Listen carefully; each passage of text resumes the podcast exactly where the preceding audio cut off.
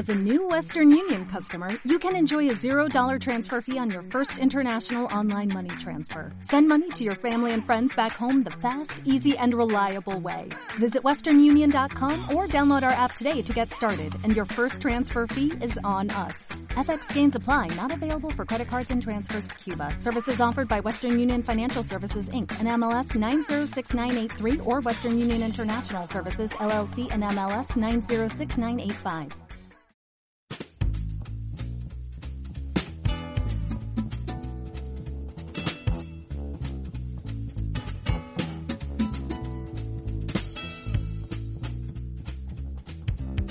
Tu profe en un podcast. Con Pepe y Paco.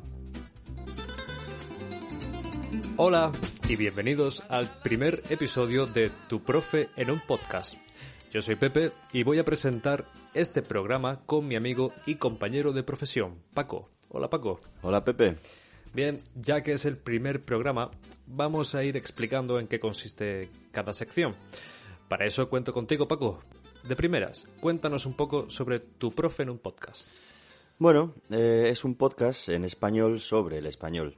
Nuestra intención es que las personas que están interesadas en aprender o mejorar su español puedan escuchar este podcast como un recurso más en su proceso de aprendizaje.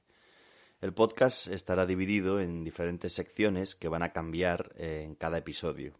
El objetivo principal es acercar el español como lengua tanto la gramática como la conversación, y también la cultura española, hablando sobre música, literatura, cine y otros temas que iremos descubriendo sobre el mundo hispanohablante. Muy bien, así pues, vamos con la primera sección, que tiene el título del episodio 1. Ser o estar, esa es la cuestión. ¿Por qué empezamos hablando de serie Star, Paco? Pues porque personalmente creo que es uno de los temas más difíciles que existen en el estudio del español, ser o estar. El título del podcast, como tú has dicho, ya habla sobre su contenido. Es una versión de una de las frases más famosas de la literatura universal, ser o no ser, esa es la cuestión. Hablamos del drama de William Shakespeare, Hamlet. La obra cuenta la vida de un príncipe danés y esta frase es el comienzo de su monólogo en el tercer acto. Hamlet está muy triste por la muerte de su padre y esta frase expresa el debate que tiene entre la vida y la muerte. Un debate similar tienen los estudiantes del español cuando tienen que decidir entre el verbo ser y el verbo estar. En la mayoría de idiomas solo un verbo expresa este significado. En español tenemos dos. Este es el tema gramatical que vamos a tratar en el primer programa. Eh, pues hay una anécdota sobre Shakespeare y posiblemente el autor español más famoso de la historia de nuestra literatura. Supongo que estás hablando de Cervantes. así es. La UNESCO estableció el Día Internacional del Libro el día 23 de abril. ¿Por qué?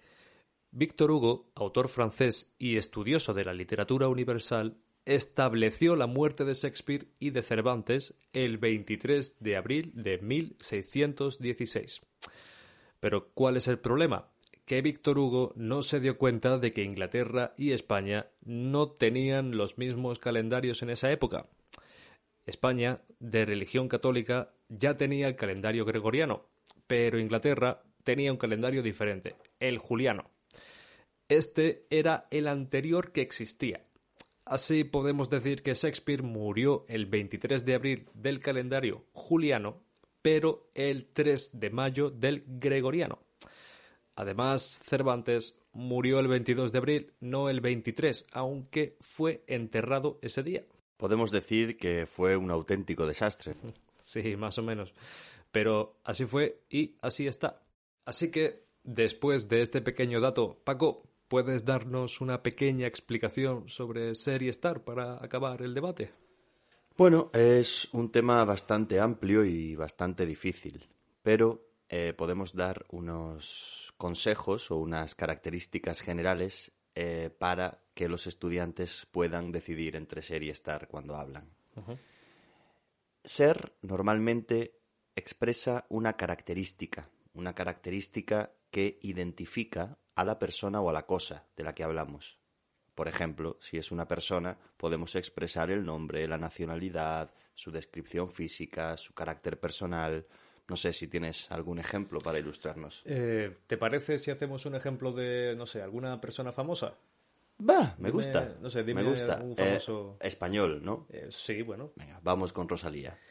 Rosalía, eh, pues una característica principal es Rosalía es cantante. Bien.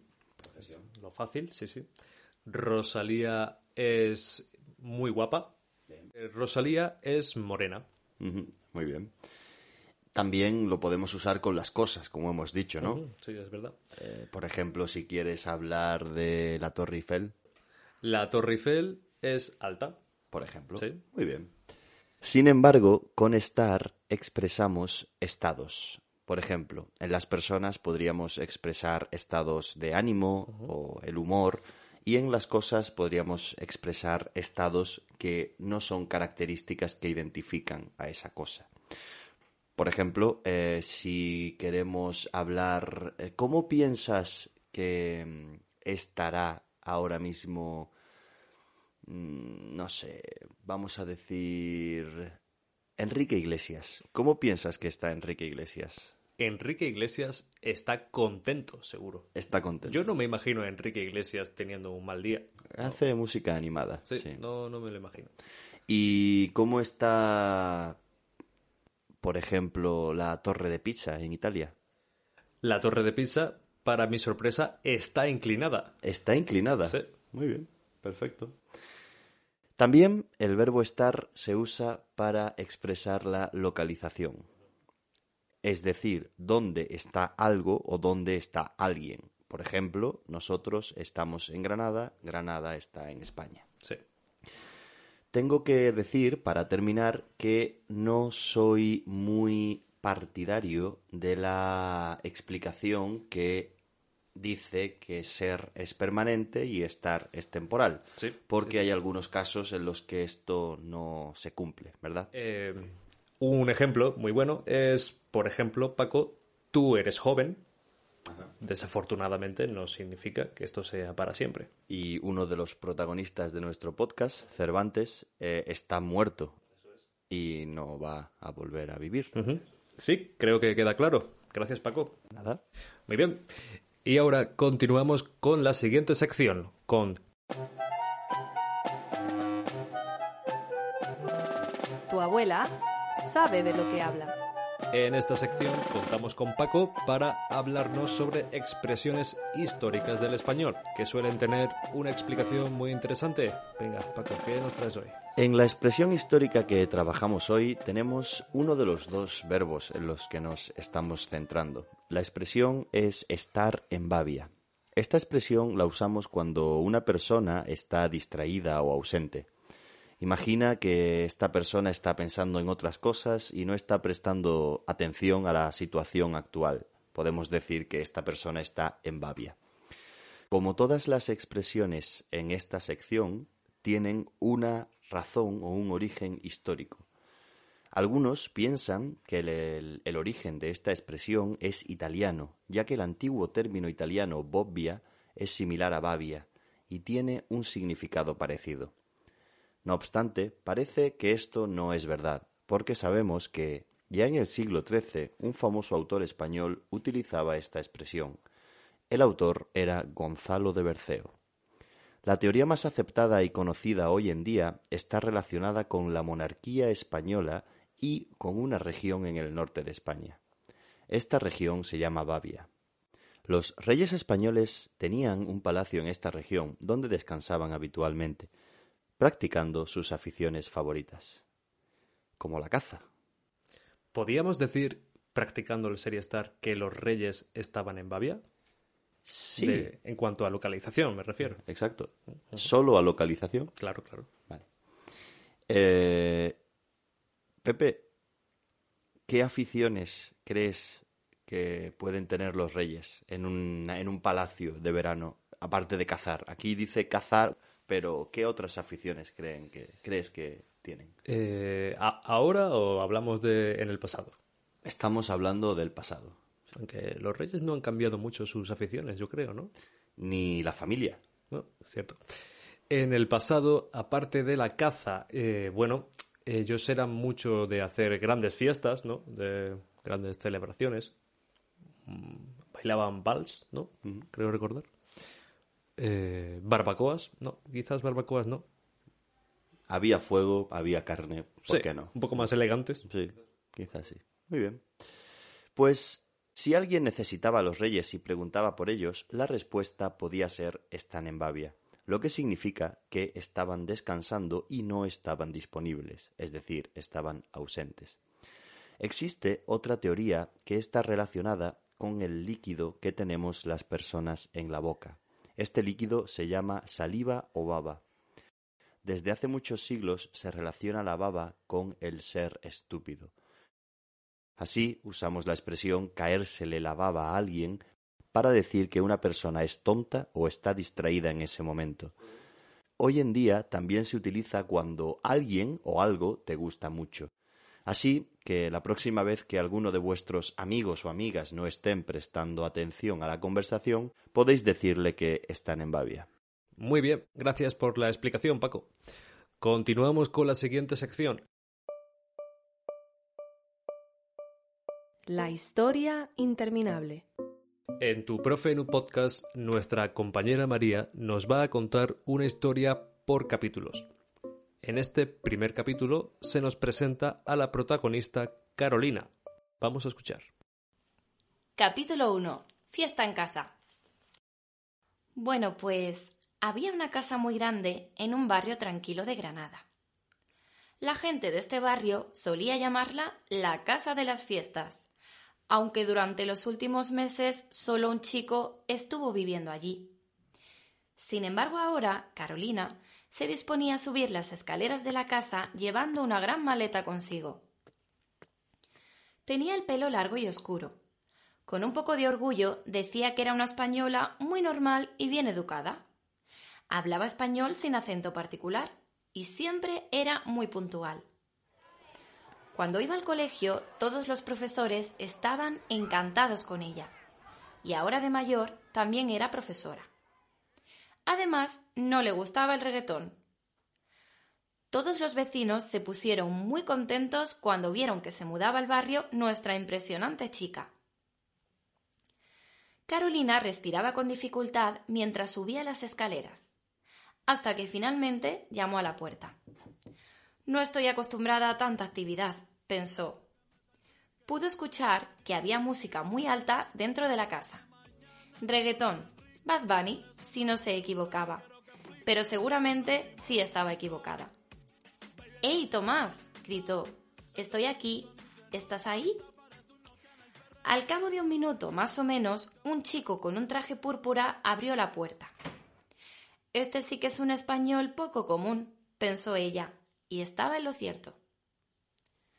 Tomás era rubio, tenía unos brillantes ojos verdes y medía casi dos metros. No era un español tipo Julio o Enrique Iglesias, ni como Antonio Banderas, y mucho menos era igual que Salvador Dalí. Bueno, supongo que él tenía algunos rasgos de lo que se podría decir un español típico.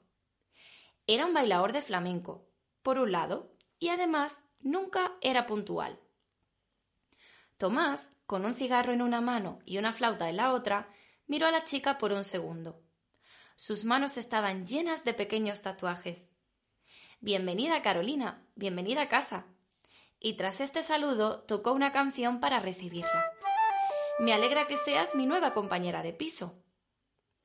Tomás y Carolina eran vecinos de pequeños.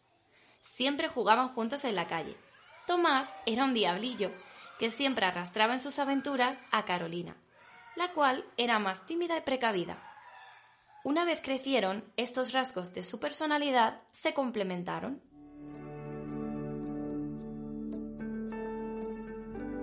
Carolina se adentró en la casa y al verla tan desordenada se preguntó si todavía podría seguir siendo así. ¿Dónde pongo esto? dijo Carolina, señalando su maleta azul. Era una maleta enorme, todo lo que ella tenía para llevar ese día a la casa. Su nueva habitación estaba amueblada y ella aún no poseía muchas cosas de todas formas. Ah, déjala aquí mismo, en el pasillo, dijo Tomás, mientras cogía las llaves de la mesa. Aunque quizás puedes sacar uno de tus vestidos, pero date prisa, que ya vamos tarde. En un momento, Tomás salió de la casa dirigiéndose hacia lo que podría ser su coche. Efectivamente, aquel coche amarillo chillón que parecía que iba a caerse a pedazos en cualquier momento era el suyo. Pero bueno, ¿qué pasa? ¿A dónde vamos? Vamos a una boda, dijo Tomás, y de un salto entró en el coche. Y tú eres mi acompañante. Carolina no se movió. Venga, mujer, no seas vaga y móntate en el coche.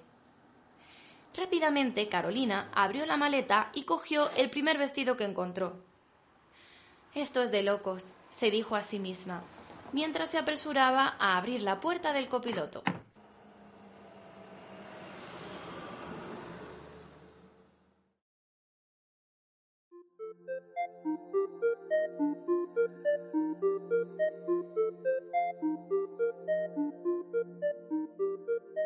Y seguimos y llega el momento de la entrevista.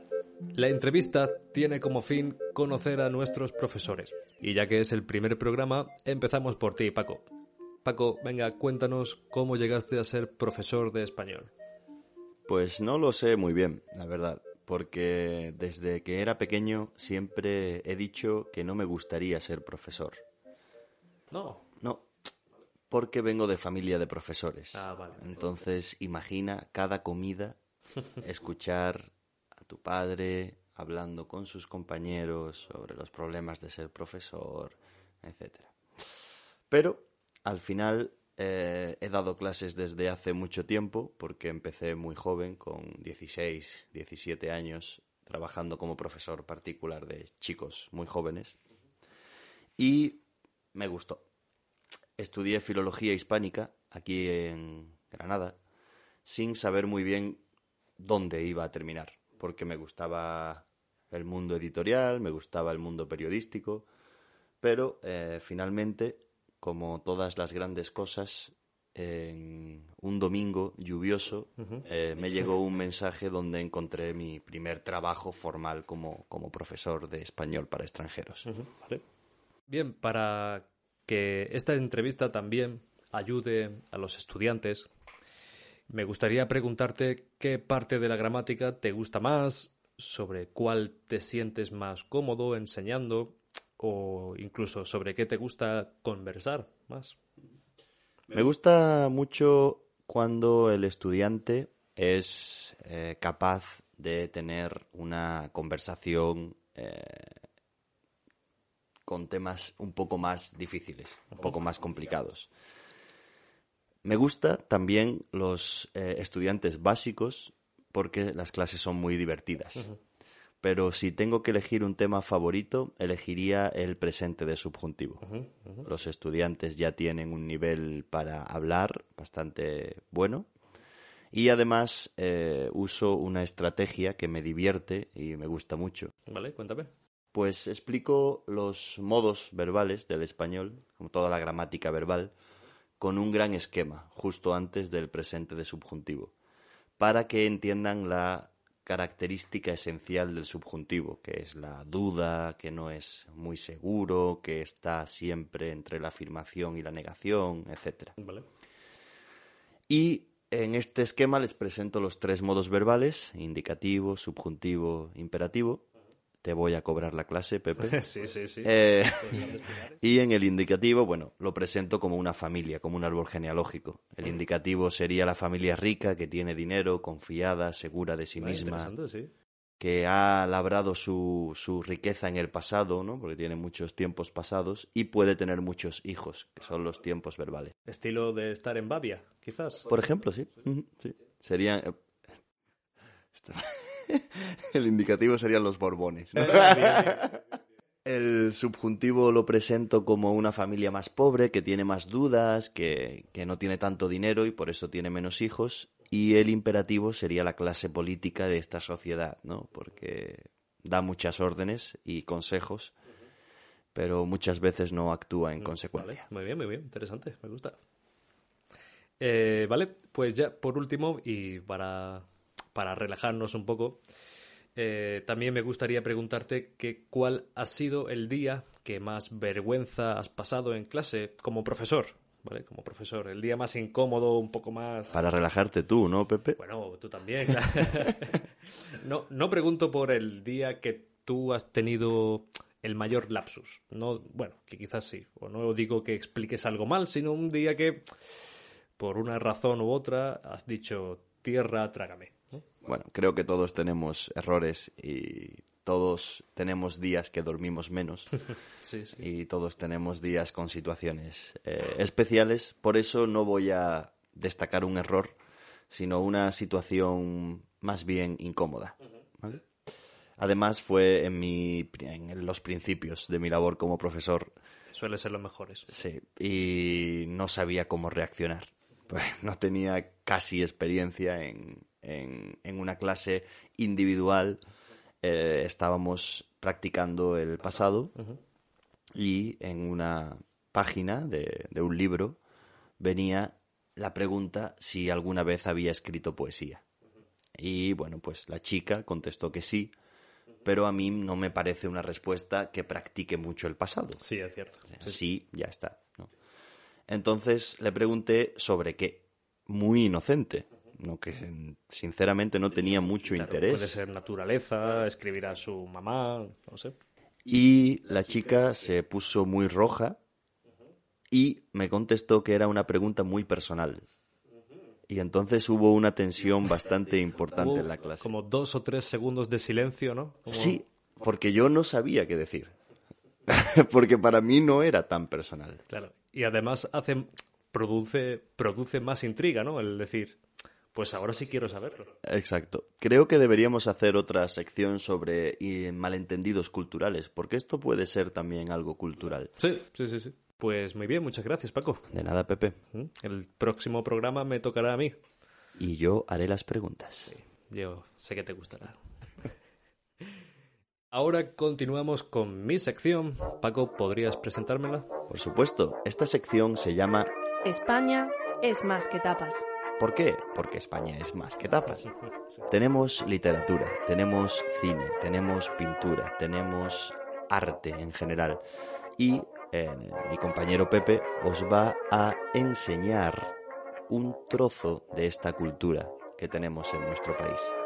Hoy vas a hablar de un guitarrista, ¿no? Sí, eso es. Eh, creo que es importante hablar de músicos de España y de Latinoamérica que normalmente los estudiantes no van a encontrar en tendencias de, Como Bad Bunny, Sí, por ejemplo. de Spotify o YouTube. Eh, así que en cada programa hablaré de un artista en particular y pondré una de sus mejores o más famosas canciones. Hoy empezamos con el mejor guitarrista de España, Paco de Lucía.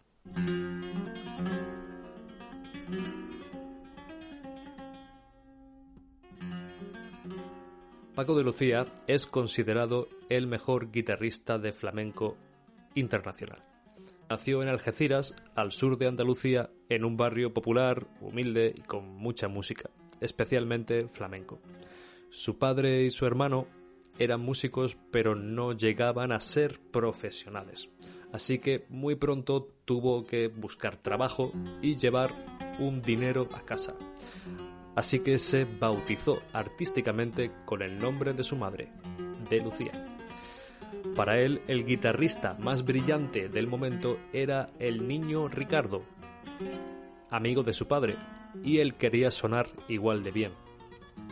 Así que practicando muy duro, tras unos años, tocó junto a su hermano y grabó sus primeros discos, de los cuales ya escuchamos alguna canción. Más tarde viajó a Madrid donde ya se hizo famoso por cuenta propia, pero aún más tras conocer a un gran artista del cante flamenco, Camarón, del cual ya haremos otro programa.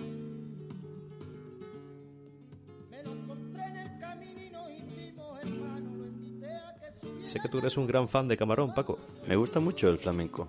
Sí, sí. ¿Podrías decir que Camarón es tu cantante favorito? Sí, sin duda.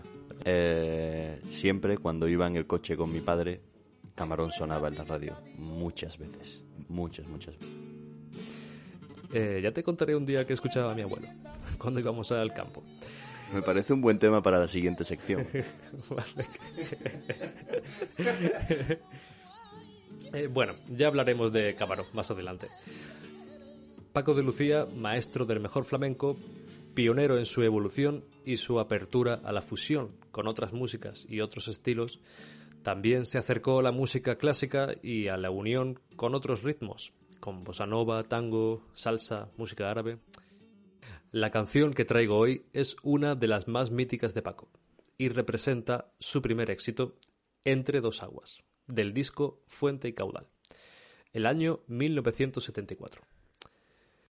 Esta es una rumba que conquistó al público más joven, que se interesó por primera vez por la guitarra flamenca. Lo bonito de esta canción, y que no sé si sabías, Paco, y lo que le da el toque mítico, es que fue una canción improvisada. Terminando ese disco, vieron que el vinilo todavía tenía unos 5 minutos más, que él quiso aprovechar, evidentemente. Así que empezó a improvisar una canción. El resultado fue esta obra de arte. Así de grande era su talento. Dicho esto, os dejo con Paco de Lucía entre dos aguas.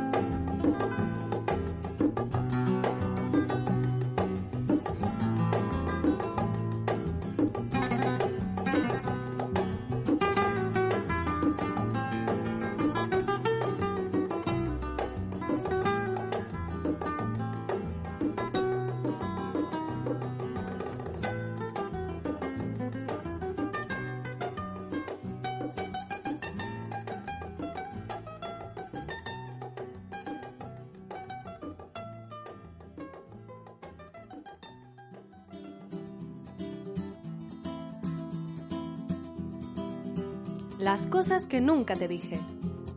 Las cosas que nunca te dije llegaron tan tarde a mi boca que ya no podían curar. Bien, vamos terminando el programa y llegamos a la última sección, las cosas que nunca te dije, donde vamos a hablar de cualquier cosa. Es una improvisación, ¿no? Sí, eh, ya nos relajamos, Paco, y nos sentamos aquí en tu terraza con este sol tan bueno que hace hoy. Y bueno, ¿de qué te apetece hablar hoy, Paco? Estamos en mayo, ¿no? Sí. Eh, tiempo de primavera.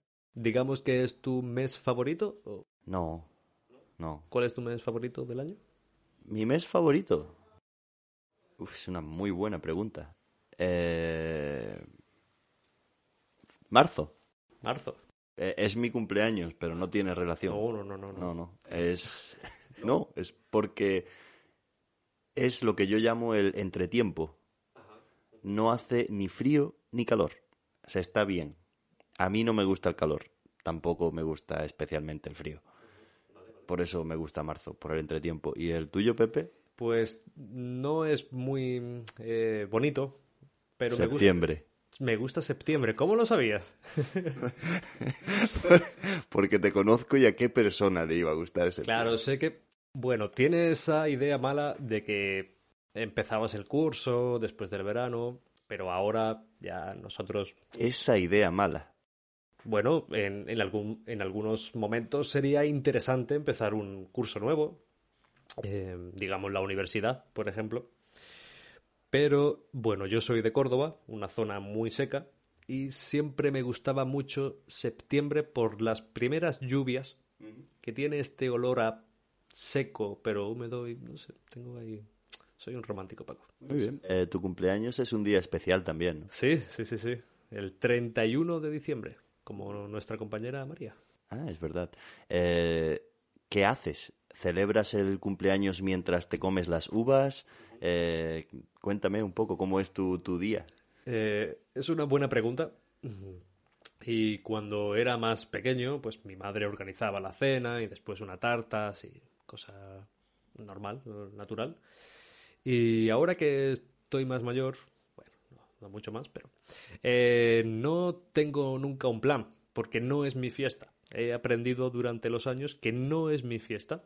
Es la fiesta de fin de año y casualmente ese es mi cumpleaños. Vale, creo que voy a cambiar de tema porque la conversación está llegando a un punto muy triste. Entonces, yo quería preguntarte por la primavera, que es una época feliz, bonita, se asocia al color, a la alegría, la gente está feliz, ¿no? Pero hay gente que sufre en la primavera. Los alérgicos. Y no sufre en silencio. es verdad. ¿Por qué? Porque hacen eh, lo que llamamos estornudar, ¿no?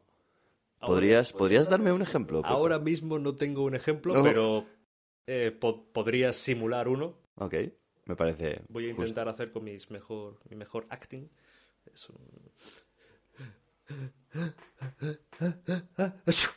Muy bien, ¿eh? Está muy bien, muy conseguido. Sí. ¿Es porque estás acostumbrado a esto, Pepe? Sí, por desgracia yo sufro de alergia y cuando Granada está más bonita, yo tengo que estar en mi casa. Eh, ¿Alergia a qué? ¿Tienes eh, cosas específicas a las que eres alérgico? Sí, a algunas flores y a- al olivo, que hay mucho por aquí. Y eres de Córdoba. Sí, Todo es una ironía, ¿eh? En tu vida. todo sí, sí, sí, sí.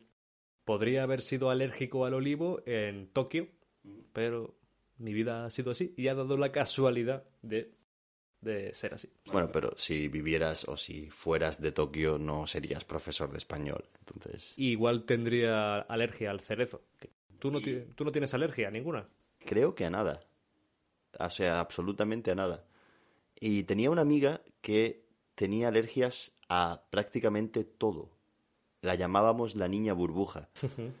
vale, vale. No, no podíamos salir mucho a cenar con ella o a comer con ella porque era realmente difícil. Alergia a los frutos secos, verduras, frutas. Era increíble. Supongo que decimos que tiene el, el- en el modo de vida, a ella le tocó el difícil.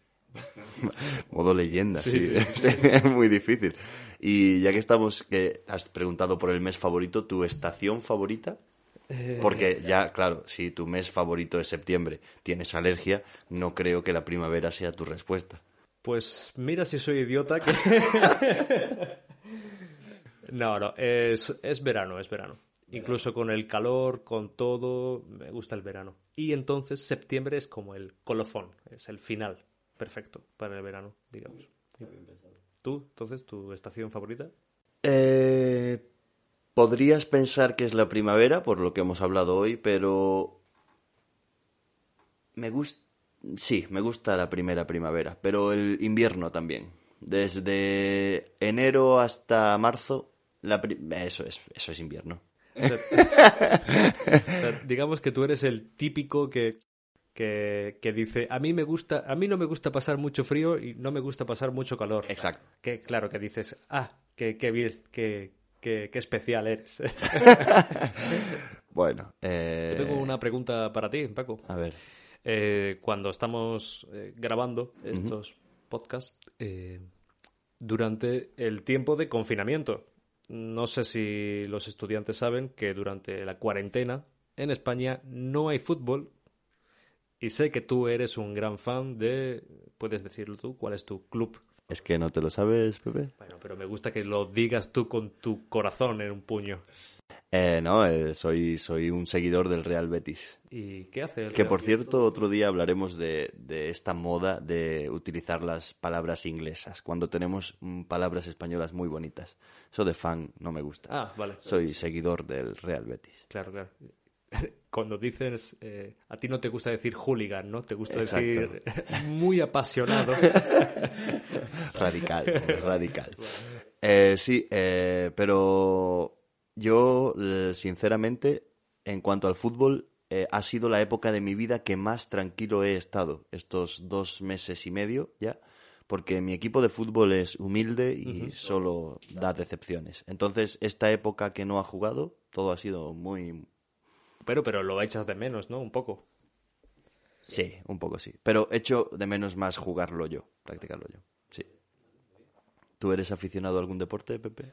Eh, sí, sí, me gusta eh, mucho el baloncesto. Eh, me gusta más que mi calidad, podemos decir, que no soy eh, una estrella del baloncesto, ya que soy profesor. Tuve que tomar una decisión cuando tenía Decisión correcta. 16 años. Y sí, me gusta mucho, me gusta mucho. Muy bien, yo creo que por hoy ya está bien. Sí, ¿no? Así que muchas gracias, Paco, por De nada, Pepe. Muchas gracias por escucharnos y hasta el próximo programa. Hasta luego.